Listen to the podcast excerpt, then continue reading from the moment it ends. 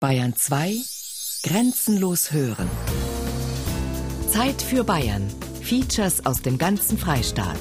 Sonn- und Feiertags kurz nach 12.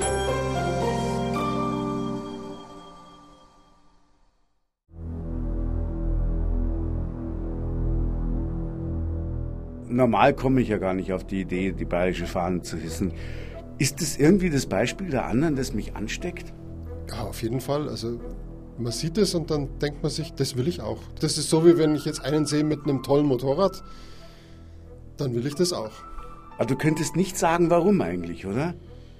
Ich habe keine Idee, was mich dazu treibt. Das ist einfach so ein innerer Drang, so das gefällt mir jetzt, das möchte ich auch haben.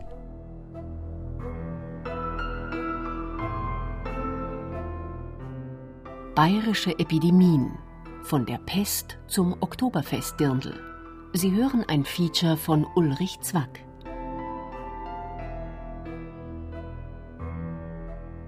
Wenn Europameisterschaften oder Weltmeisterschaften im Fußball sind, mhm.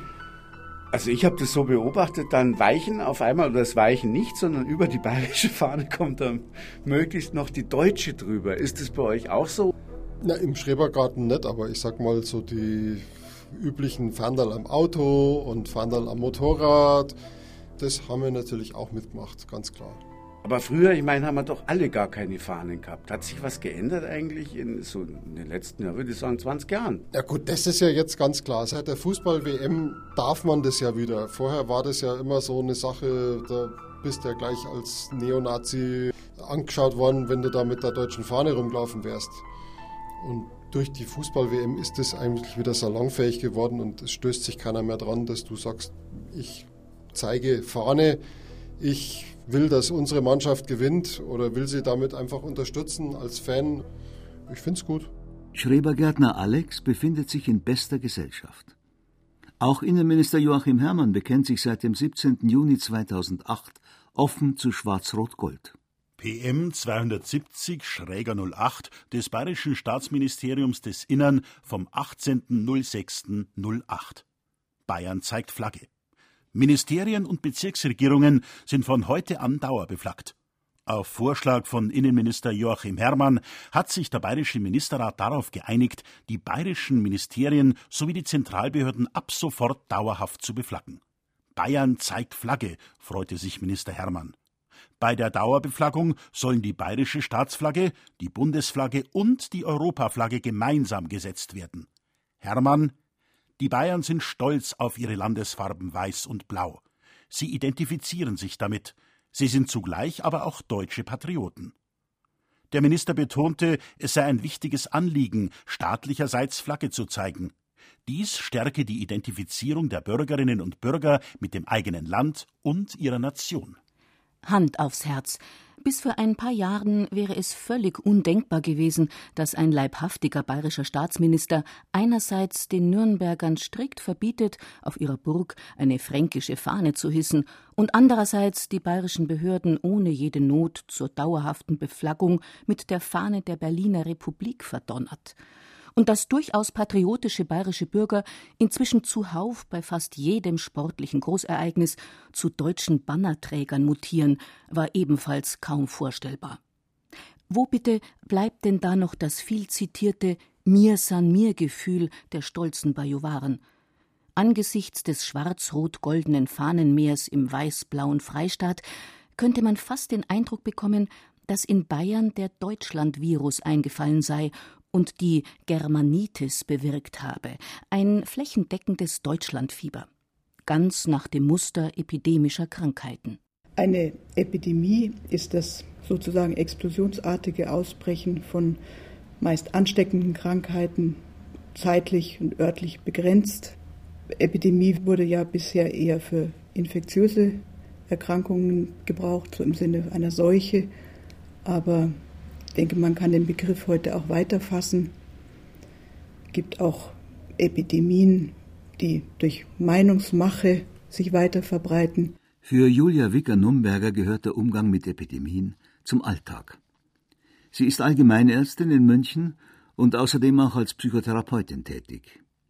So fallen in ihre Zuständigkeit nicht nur körperliche Epidemiekrankheiten wie die Masern oder die Grippe, sondern auch seelische oder geistige, wie etwa die heute weit verbreiteten Depressionen oder das Burnout-Syndrom. Das Wort Epidemie klingt alarmierend, aber gleichzeitig sachlich nüchtern. Anders der Begriff Seuche.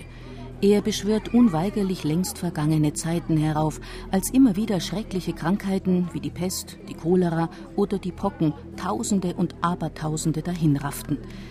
Die furchtbarste von allen war natürlich die Pest. In diesem Jahr 1348 kam ein großes Erdbeben und der Sterb. Und es erhob sich eine große Not im Lande, dass den Leuten bange ward. Und allenthalben reuige Sünder mit Kasteiungen und Peinigungen ihrer Körper Gottes Zorn abzuwenden suchten. Zwischen 1348 und dem Beginn des 18. Jahrhunderts hat der Schwarze Tod auch in Bayern immer wieder ganze Landstriche entvölkert. Wie viele Menschen dabei insgesamt ums Leben kamen, wird für immer unbekannt bleiben.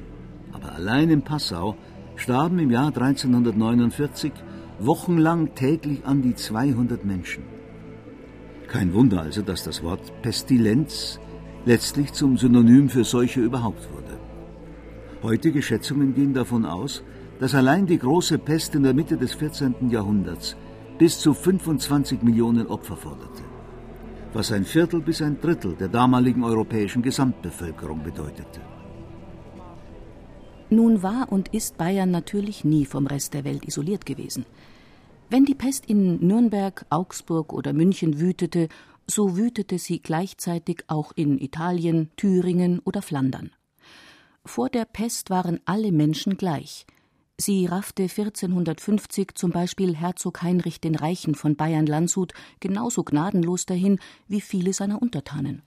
Warum die Pest nach ihrem letzten katastrophalen Auftreten zu Beginn des 18. Jahrhunderts aus Europa verschwunden ist, weiß niemand. Die Pest ist ja eigentlich eine Rattenkrankheit, die durch den Rattenfloh auf den Menschen übertragen werden kann. Nun gibt es auch heute noch sowohl Ratten als auch Rattenflöhe, und das nicht zu knapp. Trotzdem ist derzeit in Europa keine einzige Rattenpopulation bekannt, in der das Pestbakterium Yersinia pestis anzutreffen wäre. Das gilt sonst nur noch für Australien. Auf allen anderen Kontinenten ist die Pest weiterhin virulent. Es erkranken auch nach wie vor nicht nur Ratten, Murmeltiere, Eichkätzchen und andere Nagetiere daran, sondern auch Menschen. Aber zum Glück stirbt kaum noch jemand daran denn im Anfangsstadium lässt sich die Krankheit mit modernen Antibiotika gut behandeln. Die Pest war sicher die schlimmste, aber bei weitem nicht die einzige Seuche, die auch über Bayern mit fast periodischer Regelmäßigkeit hinwegraste. Ihre hässlichen Geschwister namens Cholera, Typhus, Blattern etc. pp. forderten ebenfalls stets mehrere tausend Opfer. Der medizinische Fortschritt hat seitdem fast allen diesen Seuchen die ärgsten Schrecken nehmen können. Was sich allerdings bis auf den heutigen Tag nicht geändert hat, sind die Gesetzmäßigkeiten, nach denen die Ausbreitung von und vor allem auch der öffentliche Umgang mit Epidemien erfolgen.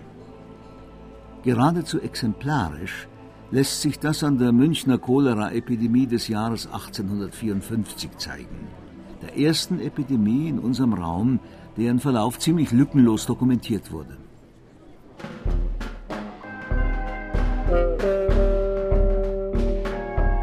Es begann damit, dass die ersten Cholera-Opfer gar nicht als solche erkannt wurden.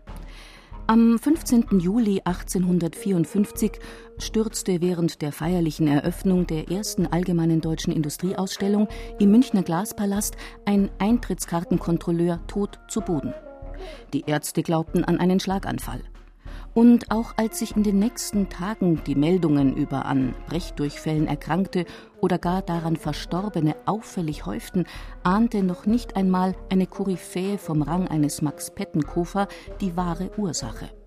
Es wurde an das Erscheinen der Cholera nicht im mindesten gedacht, sondern der Grund des in so großer Heftigkeit auftretenden Übels, so zwar, dass die Leute in einem halben Tage oft 20 Mal und mehr zu Stuhle gehen mussten, wurde in der veränderten Lebensweise, im Biere, in der nassen Witterung, Hitze, Zugluft etc. gesucht. Dass die Mediziner am Anfang des Auftretens von Seuchen völlig im Dunkeln tappen, ist auch im Zeitalter von Ehek noch durchaus üblich. Das ist wirklich schwer abzuschätzen. Denn bevor wirklich eine Diagnose steht, dass es sich tatsächlich um diesen oder jenen ernsthaften Erreger handelt, zeigen sich Krankheiten oft sehr gleichartig. Eine normale Durchfallerkrankung kann auch schwer verlaufen und muss dementsprechend symptomatisch oder kausal behandelt werden. Also das ist bis zur richtigen Diagnosestellung oft ein weiter Weg und diese Unsicherheit muss man als Patient und als Arzt aushalten und schauen, dass es dem Patienten so weit gut geht, dass man die Symptome erstmal behandelt. Erst nach über zwei Wochen stand für die Münchner Ärzteschaft und die Behörden fest, dass es sich bei der rätselhaften Krankheit wirklich um die Cholera handelte. Da man aber den für den Ruf der Haupt- und Residenzstadt wichtigen Erfolg der Glaspalastausstellung nicht gefährden wollte, versuchte man, die wahre Ursache der tödlichen Durchfälle durch gezielte Falschinformation zu vertuschen. So erschien in der halbamtlichen Münchener Zeitung ein Artikel, worin es unter anderem hieß: Infolge der außergewöhnlichen Hitze sind Durchfälle und Brechdurchfälle vorgekommen. Veranlassende Ursache sind Diätfehler wie die Überladung des Magens durch Kartoffeln, Gurken und dergleichen. Das erinnert ebenfalls an den Ausbruch der EHEC-Epidemie im Frühling des Jahres 2011. Auch da mussten erst einmal in Wahrheit völlig unschuldige Salat- und Gemüsepflanzen wie Gurken, Tomaten und Salatköpfe als Sündenböcke herhalten. Bei dem EHEC haben wir gefragt, ja, gibt es denn das, dass ein Salat, den ich immer als das Gesündeste gesehen habe, der soll jetzt äh, ungesund sein, der soll jetzt eine Krankheit erregen. Das hat mich schon aus dem Konzept gebracht.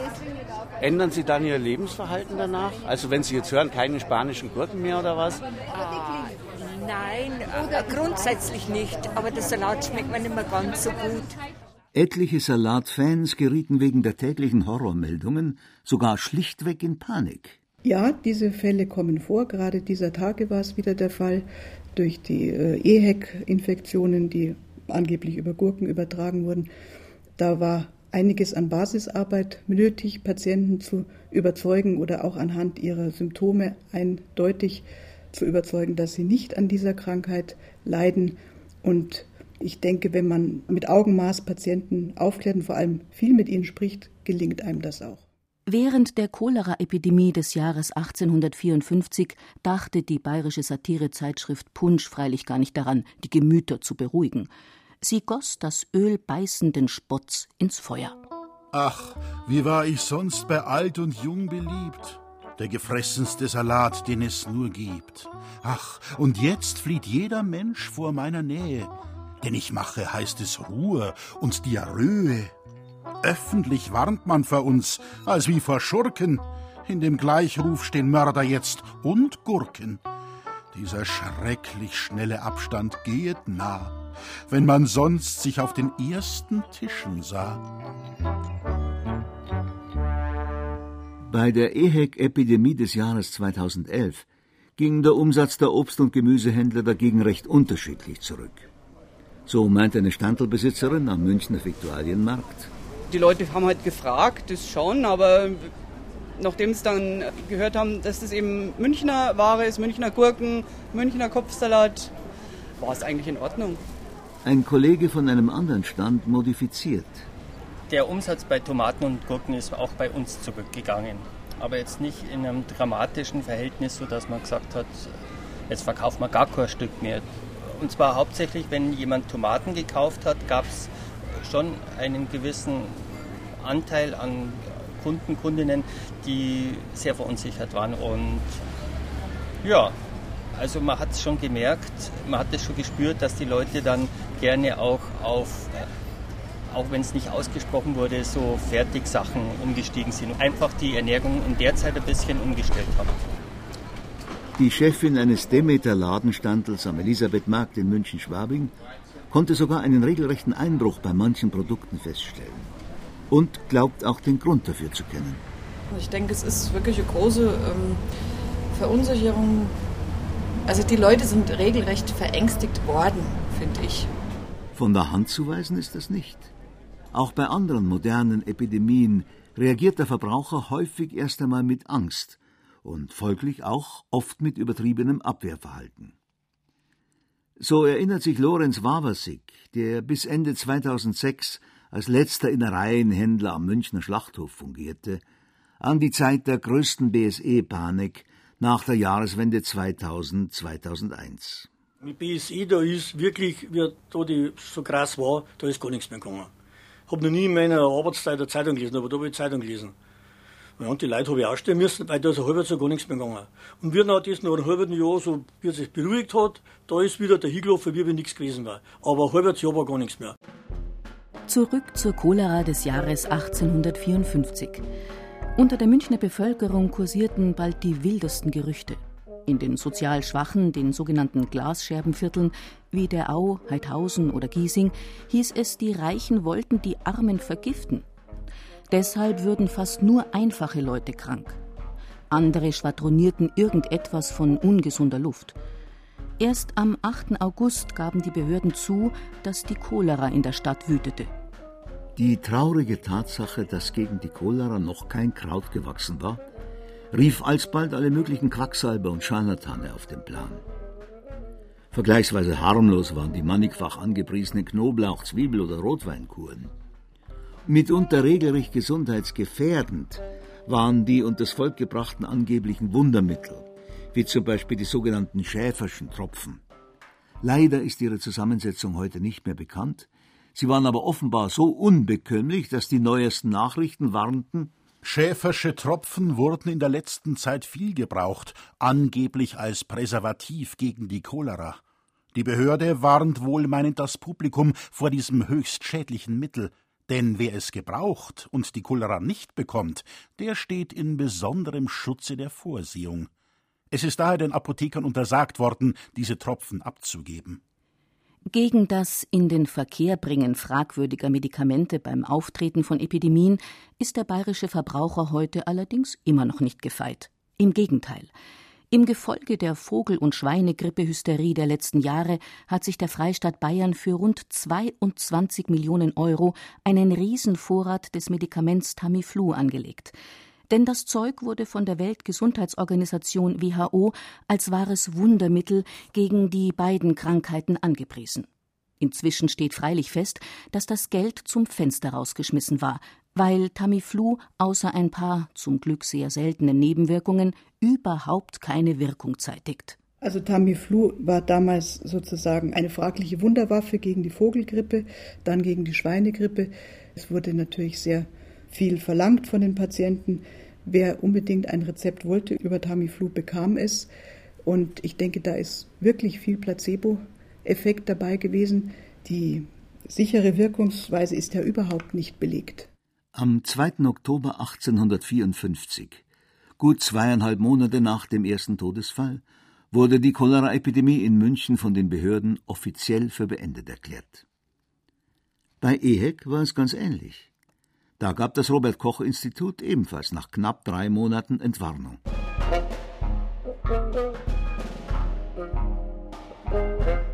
Doch bei allen Parallelen gab es zwischen den beiden Epidemien auch gewaltige Unterschiede.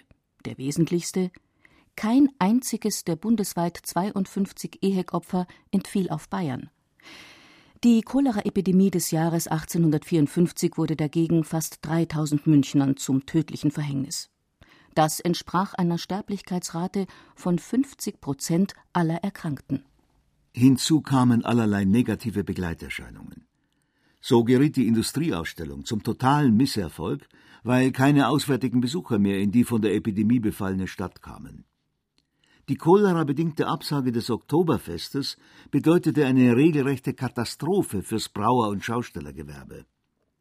Und anstatt als strahlender Vorreiter des technischen Fortschritts stand die bayerische Hauptstadt in ganz Deutschland plötzlich als schmuddeliger Seuchenherd da. Das wenigstens sollte sich aber schon bald wieder ändern. Denn der hochberühmte Münchner Professor für medizinische Chemie, Max Pettenkofer, beschloss nach der Epidemie, das Übel Cholera höchstpersönlich an der Wurzel zu packen. Anders als sein preußischer Medizinerkollege Robert Koch glaubte Pettenkofer jedoch nicht an die Existenz des Bakteriums Vibrio cholerae als Verursacher der Cholera. Er machte vielmehr von verdrecktem Boden aufsteigende giftige Gase und verschmutztes Grundwasser für die Plage verantwortlich. Als führender Hygieniker seiner Zeit tat er aber trotzdem genau das Richtige. Er sorgte dafür, dass die bayerische Haupt- und Residenzstadt eine für damalige Zeiten ultramoderne Kanalisation und Trinkwasserversorgung erhielt. Von da an war die Cholera dort kein Thema mehr. Entscheidend verbesserte Hygieneverhältnisse sowie die Segnungen der modernen Medizin sind die beiden Mittel, mit denen den Pestilenzen letztlich die ärgsten Schrecken genommen werden konnten. Unsere Vorfahren besaßen dagegen noch gar kein Gegenmittel, außer der Hoffnung auf Gott. Aus dieser Hoffnung heraus errichteten sie Pestsäulen oder Pestkapellen. Manche, wie die Bauern in Eching am Ammersee, taten auch beides.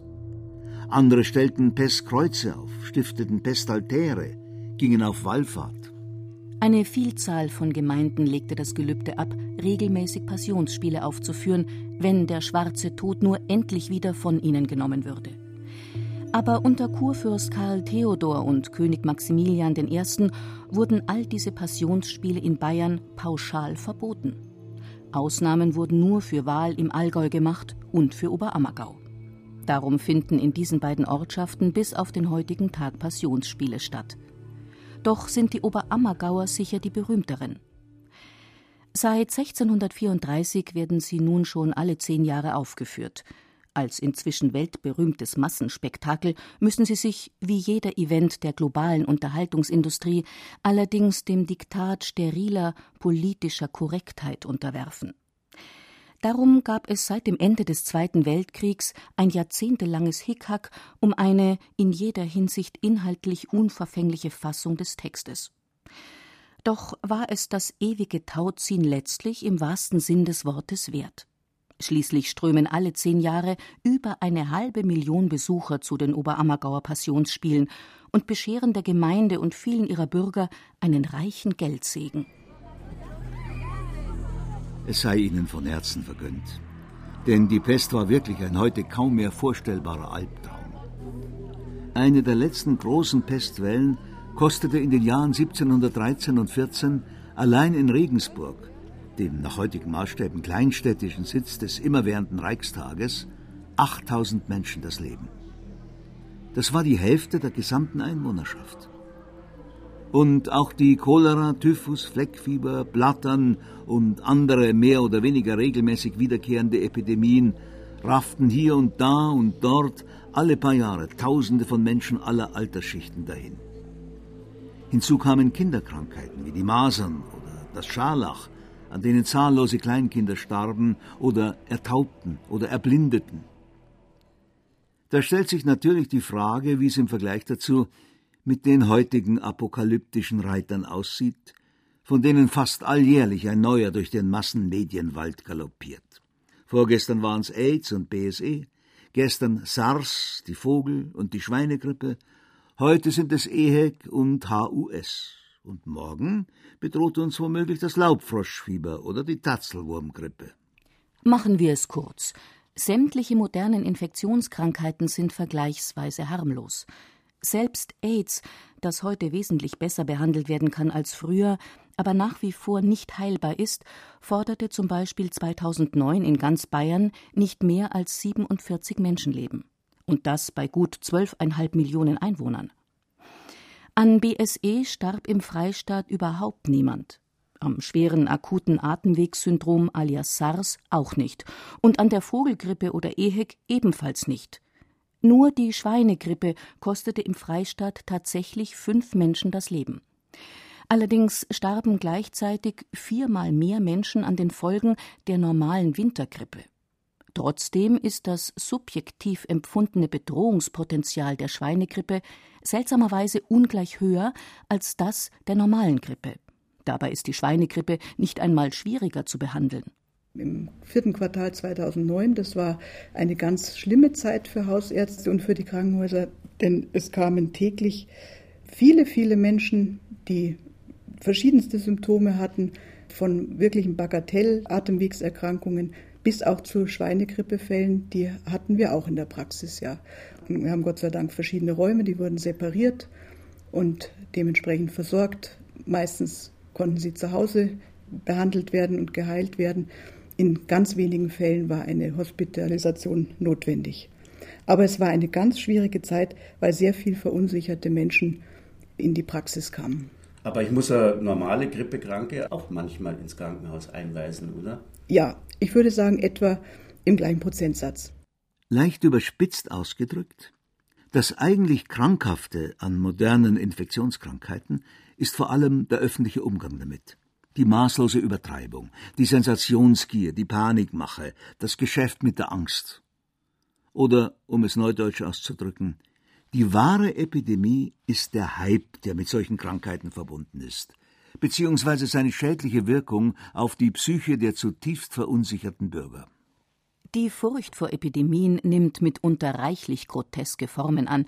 Zum Beispiel wollen einem jedes Mal, wenn der Epidemieteufel wieder einmal besonders drastisch an die Wand gemalt wird, plötzlich viele Mitmenschen nicht mehr die Hand schütteln, um nur ja nicht angesteckt werden zu können.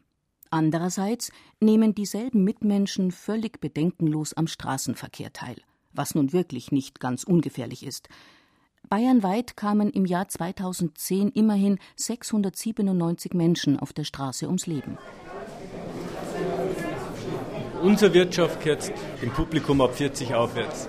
Sogar wie die Jungen, die gingen halt nicht in der Wirtschaft, die brauchen eine große Theke, Kommunikationstheke, die brauchen eine Musik im Hintergrund und möglichst laut, dass man nicht so viel reden muss. Junge Mädel außenrum, dass man was zum Schauen hat. Die haben andere Interessen. Zu uns kommt man rein mit Bekannten, mit Freunden, um sich zu unterhalten, um, ja, um, um ja, zu kommunizieren, um zusammen Schach zu spielen oder Karten spielen oder äh, was auch immer. Und da darf halt die laute Musik eher stören. Da will man sowas nicht. Und darum ist unser Publikum eher, wenn es dann verheiratet sind und das erste Kind da ist, dann äh, kommt man ins Oberwiesenfeld.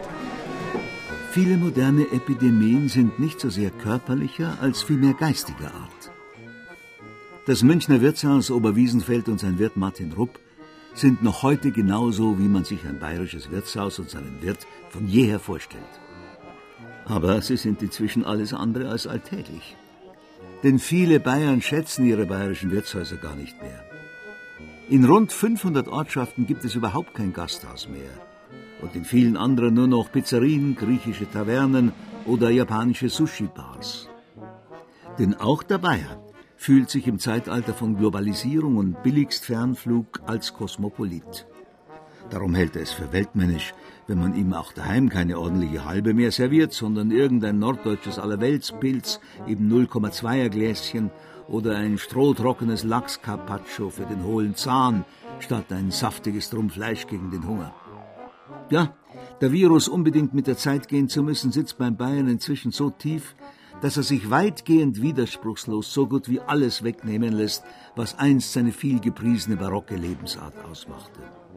Als erstes ließ er sich von Brüssel, der bayerischen Staatsregierung und einer Handvoll nicht rauchender Volksabstimmungsgutmenschen den Aschenbecher vom Tisch klauen. Was das bedeutete, merkte er manchmal erst, als es bereits zu spät war. Bei unserem Stammtisch war es halt so, dass da auch Raucher mit dabei waren. Ich darf jetzt einmal sagen, das hat sich eigentlich eins zu eins in der Waage gehalten, die Raucher und die Nichtraucher. Naja, und ich als Wirt, ich habe nicht so viele Möglichkeiten gehabt. Ich habe äh, ganz am Anfang, als das noch gar nicht per Gesetz geregelt war, schon ähm, die Hälfte vom Lokal immer für die Nichtraucher reserviert und habe gesagt, die andere Hälfte ist für die Raucher da. Und dann war das ein wunderbares Miteinander und eine wunderbare Sache. Bis man dann von der Politik her gemeint hat, man muss sich da einmischen und einen Wurm bringen. Und dann kam ja dieses äh, erste Rauchgesetz, also zum Schutz der Nichtraucher. Wir haben dann als das Gesetz kam, komplett auf Nichtrauchen umgestellt und sind dann aber auch dabei geblieben, weil ich gesagt habe, ich bin kein Club, ich bin eine öffentliche Wirtschaft. Ich habe gesagt, zu mir kann jeder reinkommen und es darf halt nicht geraucht werden. So. Und da bin ich halt dann mit unserem Stammtisch in Konflikt gekommen, weil die das persönlich genommen haben. Die haben gesagt, äh, du willst nicht mehr, dass bei dir geraucht wird. So hat es halt dann geheißen und dann sind sie halt nicht mehr reingekommen. Und dann sind nicht nur die nicht mehr gekommen, die geraucht haben, sondern dann sind halt auch die nicht mehr gekommen, die nicht geraucht haben. Natürlich ist Rauchen nicht gesund, aber die Frage nach den gesundheitlichen Aspekten seines Handelns hat sich der Bayer früher auch nie gestellt. Er fragte eher nach dem Genuss. Denn bei aller Unterschiedlichkeit der drei großen Landesstämme war der Freistadt-Eingeborene von jeher ein Mensch, der gern bei Wein oder Bier saß, in zufällig guten Zeiten ganze Fleischberge verdrückte und sich bewegungsmäßig in der Regel gern zurückhielt. Mit dieser behäbigen Einstellung erreichte er immerhin eine durchschnittliche Lebenserwartung von circa 70 Jahren. Heute lebt er rund zehn Jahre länger. Aber zu welchem Preis? Die Parameter, die sein Leben bestimmen, heißen nicht mehr Gemütlichkeit oder Wohlbefinden, sondern Body Mass Index, Blutdruckwert und Pulsfrequenz. Um sie im grünen Bereich zu halten, muss er sich regelrecht auf die Folter spannen. Und das tut er seltsamerweise freiwillig. Dabei galt die offizielle Abschaffung der Folter im Jahre 1806 einst durchaus als zivilisatorische Großtat. Also ab ins Fitnessstudio, zum Joggen, aufs Mountainbike, zum Nordic Walking, zum Spinning, zum Kitesurfing. Na, heute schon die Watzmann-Ostwand bezwungen? Am besten bei Nacht, Eis und Schnee und im Alleingang. Der allgemeine Fitnesswahn gehört ganz sicher zu den größten Seuchen unserer Zeit. Der Ausdruck Muße ist wunderbar. Ich definiere den als Zeit plus äh, Ruhe, ja. Und diese Aktivitäten der Menschen heutzutage, die haben mit Muße gar nichts zu tun. Ich glaube, viele kennen den Begriff gar nicht mehr. Ich empfehle Patienten, die gestresst sind im weitesten Sinne im, vom Beruf und vom, von der Leistungsgesellschaft. Und sie meinen, sie finden sich wieder nur über sportliche Aktivitäten. Ja, Leistung, Leistung, Leistung. Sport, Biathlon, Triathlon, Marathon. Ich empfehle immer, das ruhig auch zu handhaben, aber vielleicht auch zusätzlich noch eine Methode der Versenkung, der Entspannung zu erlernen, zu erwerben. Solche Menschen kommen oft erst wieder zu sich, wenn sie eine Grenzerfahrung erleben, nämlich zum Beispiel eine Krankheit oder ja, ein Todesfall, man muss es leider so sagen, oder eine schwere Krise in der Arbeit, eine Kündigung oder so etwas. Da kommt wieder Demut, da kommt überhaupt erstmal der Sinn zum Innehalten. Und dann geht es wieder an die Neudefinition von Sinn finden, Lebenssinn. Die Suche nach Lebenssinn steht momentan allerdings nicht auf der Liste der besonders virulenten Epidemien. Infantilismus dafür umso mehr. Aber von Erwachsenen, die auf Tretrollern durch Münchens, Nürnbergs oder Augsburgs Straßen sausen und nicht damit leben können, dass Homo sapiens ab einem gewissen Alter an gewissen Körperstellen haarig ist, kann man wohl auch gar nicht verlangen, dass sie über den Sinn des Lebens nachdenken. Natürlich wähnt sich jeder Freizeitleistungssportler auf der sicheren Seite. Wenn alle behaupten, Sport sei gesund, kann es ja gar nicht anders sein. Aber schon so mancher hat den Sportstress irgendwann gesundheitlich teuer bezahlen müssen. Alex zum Beispiel hat sich beim Snowboardfahren einmal eine schwere Schulterverletzung zugezogen. Kehrt einfach dazu oder wie ist das?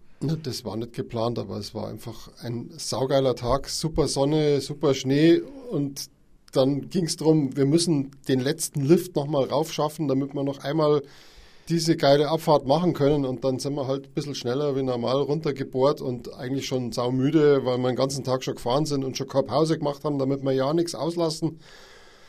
Ja, und dann hat man sich ein bisschen überschätzt und dann, wenn die Kräfte nachlassen, dann geht es halt dahin. Für viele möchtegern Olympioniken geht es gar endgültig dahin. Leider fehlen genaue Zahlen für Bayern, aber bundesweit verunglücken alljährlich mehrere tausend Freizeitsportler tödlich.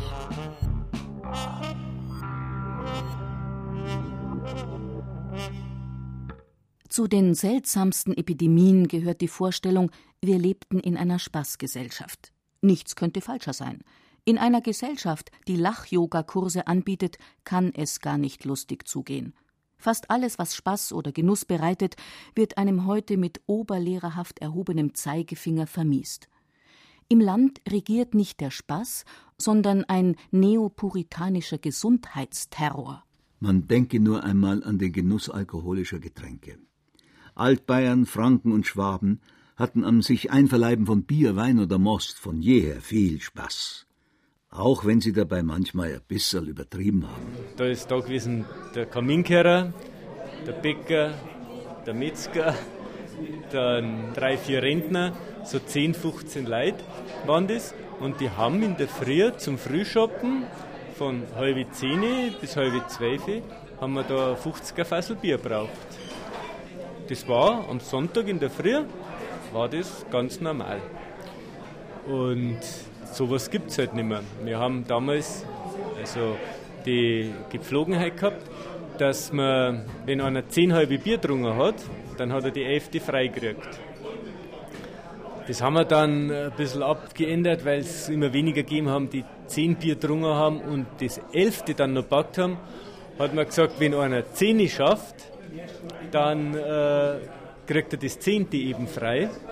Und mittlerweile gibt es das gar nicht mehr. Also, wenn du mal einen hast, der fünf Bier am Abend trinkt, dann äh, schaust du, sagst, der hat aber einen gesunden Durst.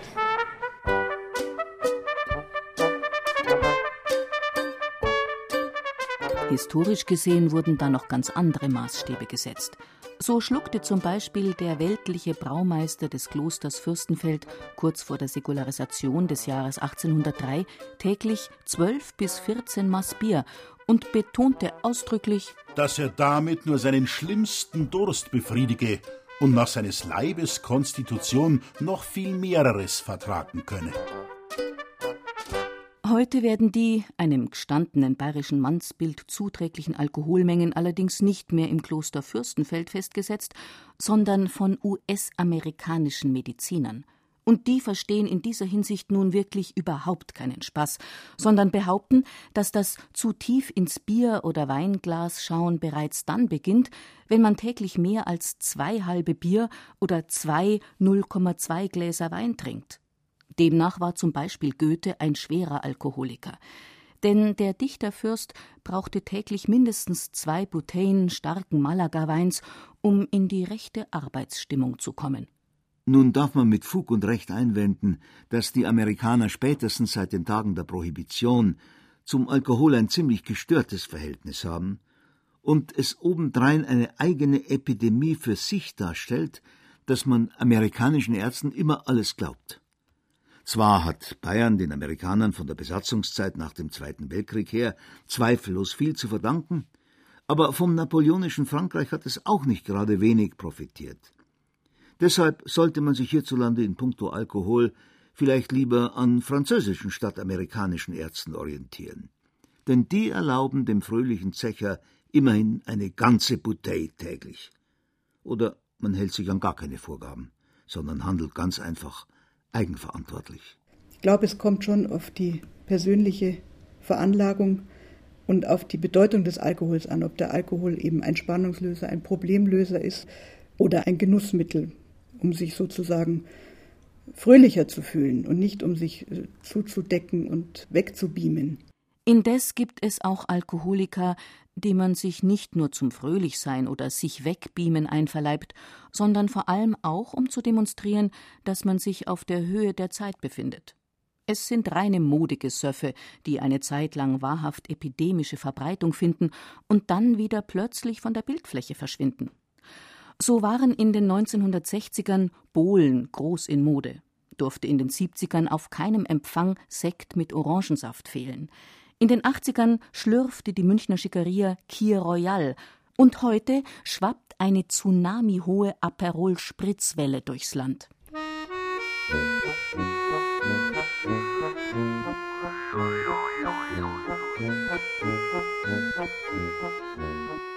Was dem Trinken recht ist, ist dem Essen natürlich billig. Auch da gibt's Epidemien zuhauf. Dank der berüchtigten Toskana-Fraktion oder dem hierzulande allgegenwärtigen Starkoch Alfons Schubeck können sogar ehemalige arme Leute Kräuter und Salatpflanzen wie Bärlauch oder Rauke Kultstatus annehmen. Nur, dass die Rauke dann bei ihrem italienischen Namen Rucola gerufen wird, weil das weltläufiger klingt. Indes hält der Bayer eigentlich mehr mit den fleischlichen Genüssen, jedenfalls seit der Wirtschaftswunderzeit, die ihm den täglichen Verzehr von Fleischprodukten finanziell überhaupt erst ermöglicht hat. Deshalb waren selbst heute so alltägliche Brotzeitschmankerl wie der warme Leberkäse erst relativ späte Errungenschaften. Der Münchner Metzgermeister im Ruhestand, Heribert Meyer, erinnert sich. Ich war dann am Viktualienmarkt der Erste, der mit einem warmen Leberkäse angefangen hat. Da war ich der Erste und dann ist es alle mehr geworden. 58, 59 muss das gewesen sein. Trotz seines recht jungen Alters ist das Phänomen warmer Leberkäse allerdings schon wieder ein wenig existenziell bedroht. Einmal durch damit konkurrierende zugroste Schnellimbissprodukte wie Hamburger, Döner oder Pizza – aber auch durch eine aktuell äußerst rührige Anti-Fleisch-Bewegung. Zumindest in den großen Städten gilt es gerade als schick, zum Vegetarier, wenn nicht gar zum Veganer zu mutieren. Auf dem Land dagegen erfreuen sich der Fleisch- und Wurstverzehr weiterhin ungebrochener Beliebtheit. Auch wenn Geschichten, wie sie Frau Meier aus ihrer Kindheit und Jugend erzählt, inzwischen auch dort nur mehr Vergangenheit sind. Da hat man Haschlag gemacht und dann ist das eingedost worden weil, oder eingeweckt worden. Nicht? Ich weiß das selber von meinen Eltern noch. Da haben wir äh, äh Streichwurst eingeweckt oder Eintoast. Habe ich mit meinem Vater noch gemacht. Da haben wir so Dosen gehabt. Mein Papa hat so eine Dosenverschlussmaschine gehabt. Und wie er gestorben ist, haben wir das Zeug alles rausgeschmissen. Aber da habe ich als Kind mit meinem Vater Eintoast. Zack, haben wir es gepackt und haben es Eintoast. Sieh, das war wunderbar. Weil da hat es das nicht gegeben, dass man einfach da äh, zum Tengelmann gegangen ist und, und, und das und das geholt hat. Das kennen ja die jungen Leute heute gar nicht. Im Nachmittags- oder Vorabendprogramm fast aller Fernsehanstalten werden heutzutage Kochsendungen ausgestrahlt, in denen irgendwelche Fantasiegerichte zubereitet werden. Aber bei genauem Hinsehen geht es dabei eigentlich weniger ums Kochen als um das, was man heute Talken nennt. Köche, die täglich hinter einem Wirtshausherd stehen, müssen dagegen versuchen, sich auf das einzustellen, was ihre jeweiligen Gäste bevorzugen. Wer nicht gleich ein ausländisches Spezialitätenrestaurant eröffnet, flüchtet sich gerne in eine Allerweltsküche à la Wiener Schnitzel mit Pommes frites. Wer regionaltypisch bleiben will, wie zum Beispiel Johann Fußeder vom Münchner Spatenhaus an der Oper, versucht trotzdem oft, sich auf veränderte Essgewohnheiten einzustellen. Also es wird alles nicht mehr so geschmort, nicht so lang gedünstet, sondern eher kurz gebraten. Also ich denke mehr, dass halt dieses körperliche Arbeiten halt nicht mehr das ist, was die Leute so machen und darum eigentlich leichtere Kost bevorzugen. Und diese Einbringgeschichten, diese Mehlschwitzen, die waren halt schon sehr schwer und liegen im Magen. Und das ist halt heute, glaube ich, das, der Trend geht halt einfach zu leichter, zu nicht mehr so schwer. Das ist, glaube ich, die Ursache. Junge Leute sowieso nicht mehr und die Älteren werden natürlich irgendwo immer weniger, die wo die Küche von früher her noch kennen, von daheim oder so. Nur ganz wenige Köche schwören noch auf eine völlig unmodifizierte traditionelle bayerische Küche. Zu ihnen gehört Martin Rupp vom Oberwiesenfeld. Jetzt könnte ich natürlich sagen, ich kann nichts anderes, aber ganz so, ganz so schlimm ist das jetzt nicht. Also natürlich pflege ich das ganz bewusst, weil ich halt äh, finde, dass zu meiner Wirtschaft da passt halt kein anderes Essen rein. Also der, wo zu mir gezielt kommt, der sucht halt auch diese Küche. Und der sucht halt einmal ein saures Lingerl oder ein Wellfleisch und solche Sachen. Und darum bin ich schon bemüht, diese Sachen weiter auf die Karte zu schreiben, darauf zu achten, dass wir sie in einer guten Qualität anbieten dass man auch jungen Leuten, also jüngere, meine jetzt die 30 und 40 Jahre alt sind, die das nicht mehr so von daheim kennen, nahe bringt und denen schmeckt das auch gut. Und somit funktioniert das. In einem globalisierten Zeitalter sind die meisten Epidemien natürlich internationale Pandemien. Als Teil Deutschlands, der EU, der westlichen Wertegemeinschaft oder gar der ganzen Welt ist Bayern von diesen Pandemien zwar stets mit betroffen, wird aber fast nie allein davon heimgesucht. Das ist lediglich bei ganz wenigen Epidemien der Fall. Einige davon speisen sich aus einem seltsamen Minderwertigkeitskomplex, der allen drei Hauptstämmen im Land gleichermaßen zu eigen ist und nach außen durch betonte Penetranz kompensiert wird.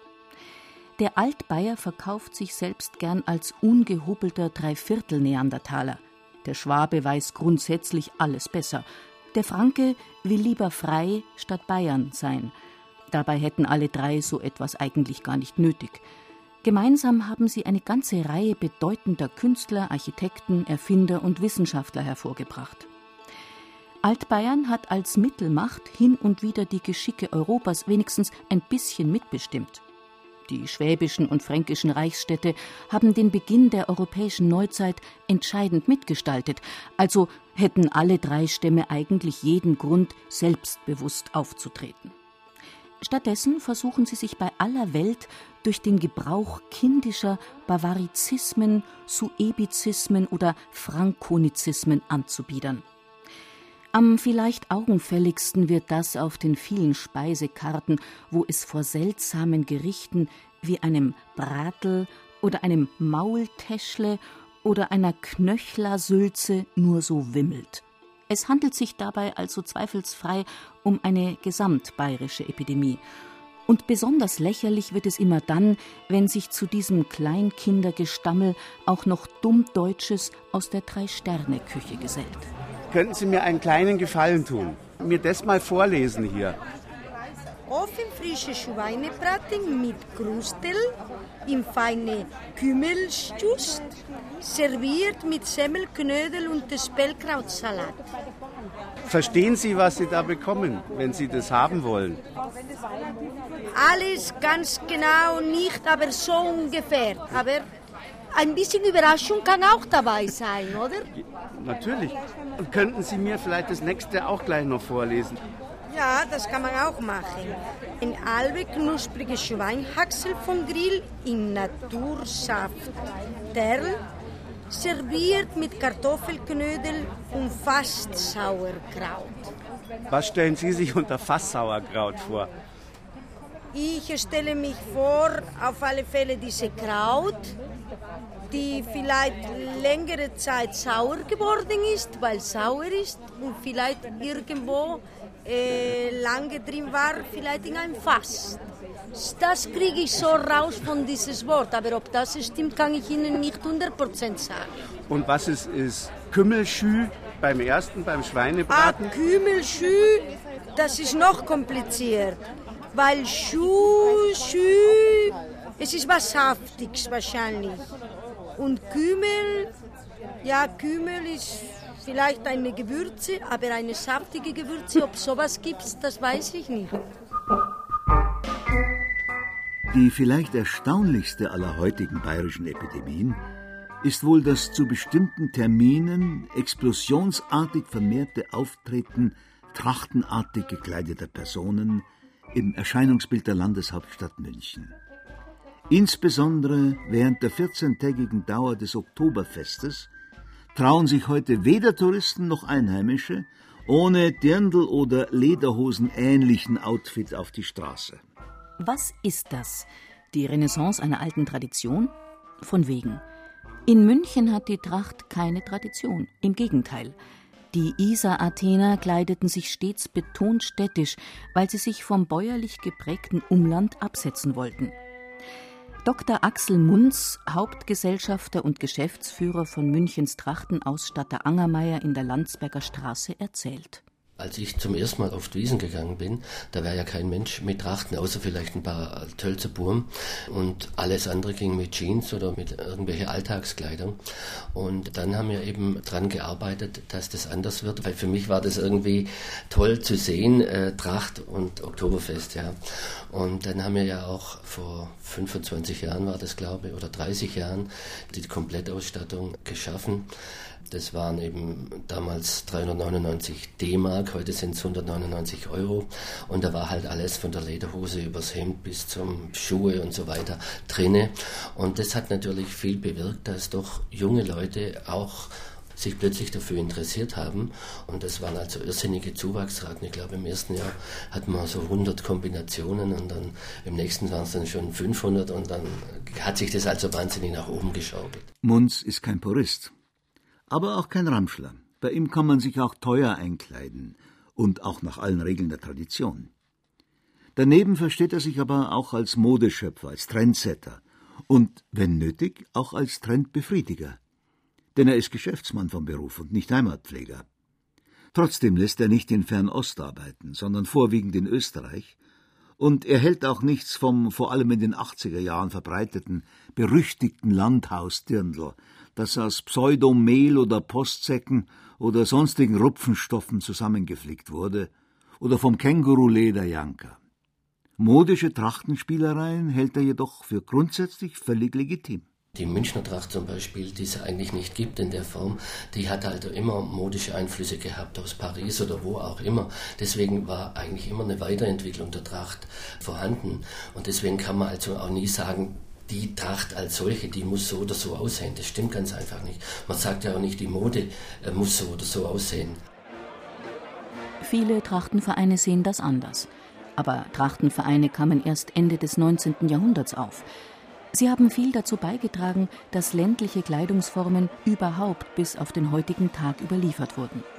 Doch haben sie gleichzeitig auch zu verzerrten Vorstellungen vom Wesen der Tracht geführt. Denn Trachtenvereine präsentieren sich naturgemäß stark uniform, vermitteln deshalb den Eindruck, das sei von jeher die Tölzer, jenes die Dachauer, dieses die Miesbacher und das wiederum die Werdenfelser Tracht gewesen. Betrachtet man dagegen zum Beispiel die Trachtenillustrationen von Johann Georg von Dillis aus der zweiten Hälfte des 18. und der ersten Hälfte des 19. Jahrhunderts, gewinnt man schnell die Erkenntnis, dass es die Tracht einer bestimmten Region eigentlich nie gegeben hat. Auch Bäuerinnen wollten, sofern es sich nur irgendwie ermöglichen ließ, wenigstens ein bisschen mit der Mode gehen und nicht nur im farblich gedeckten Einheitsgewand. Mit den bunten Bändern und Stoffen der Südtiroler und oberitalienischen Kraxenhausierer sorgten sie immer wieder für Farbtupfer und willkommene Abwechslung im Einerlei. Selbstverständlich sind auch Moden Epidemien reinsten Wassers. Aber im Gegensatz zu anderen Epidemien können sie aus verschiedenen Blickwinkeln beurteilt werden. Dem sprichwörtlichen Modediktat steht die persönliche Freude oder der persönliche Stolz des Modeträgers gegenüber. Kein Zweifel, das Trachtentragen auf dem Münchner Oktoberfest ist ausschließlich Verkleidung, faschingsmäßige Maskerade. Und das Mini-Dirndl oder die chinesische Schweinsvelour-Lederhosen von C&A haben mit ihren alten Vorbildern kaum noch etwas gemein aber das hatten die höfischen Schäferkostüme des Rokoko auch nicht. Trotzdem machten und machen beide Maskeraden ihren Trägern unbestreitbar viel Freude. Nur ein Wiesenkostüm kann sich heute fast jeder leisten. Das Schäferkostüm vergangener Jahrhunderte war dagegen das Privileg einer kleinen Oberschicht. Die Epidemie Trachtenmode stellt also einen prinzipiell jedermann zugänglichen Genuss dar. Eine solche bleibt sie trotzdem.